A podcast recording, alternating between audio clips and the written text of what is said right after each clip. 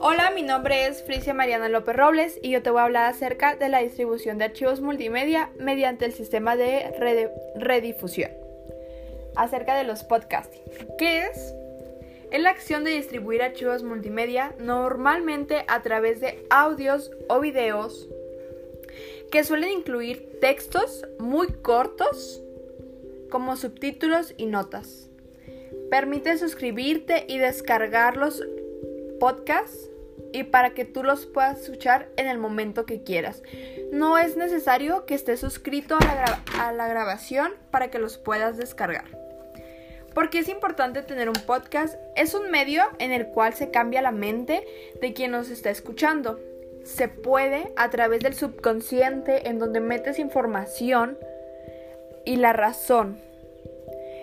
El sonido se conecta con el cerebro. ¿Cómo usamos el podcast? Grabaciones de música, divulgación científica, congresos, aplicaciones educativas, formación abierta y a distancia, entrevistas, televisión, radio, visitas guiadas a museos, conferencias, entre otras. Es importante recordar esto. ¿Cómo puedes crear un podcast? Para empezar, debes de elegir un tema, debes de tener un equipo, grabar episodios, hosting para podcast, incluir tu feed RS en iTunes, iTunes y servicios de alojamiento y hacer un blog para tu podcast. Eh, también existen varios tipos de podcast. Está el podcast de audio, es en formato MP3, que son los más compatibles y suelen usarse en los dispositivos portátiles. También los podcasts de videos es la creación del podcast de video como cualquier proyecto de producción de video y requiere más tiempo de producción y planificación. También están los podcasts mejorados, la combinación de podcasts de audio e imágenes sincronizadas y es una presentación narrada. Están los podcasts de Screencast, es una grabación digital en la pantalla del ordenador y una captura de pantalla del video. Ahora, ¿cómo utilizar un podcast como estrategia de marketing online?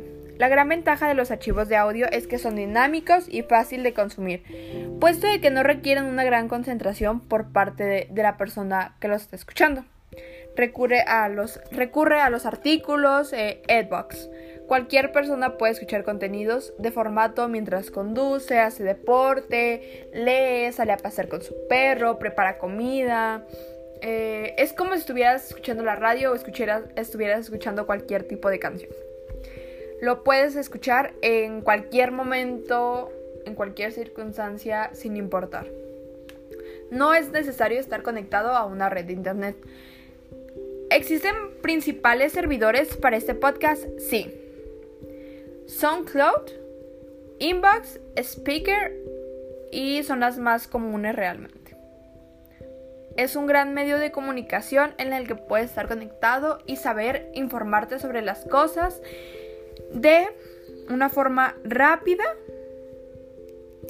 y entretenida para ti. Bueno, eso es todo de mi parte. Muchas gracias.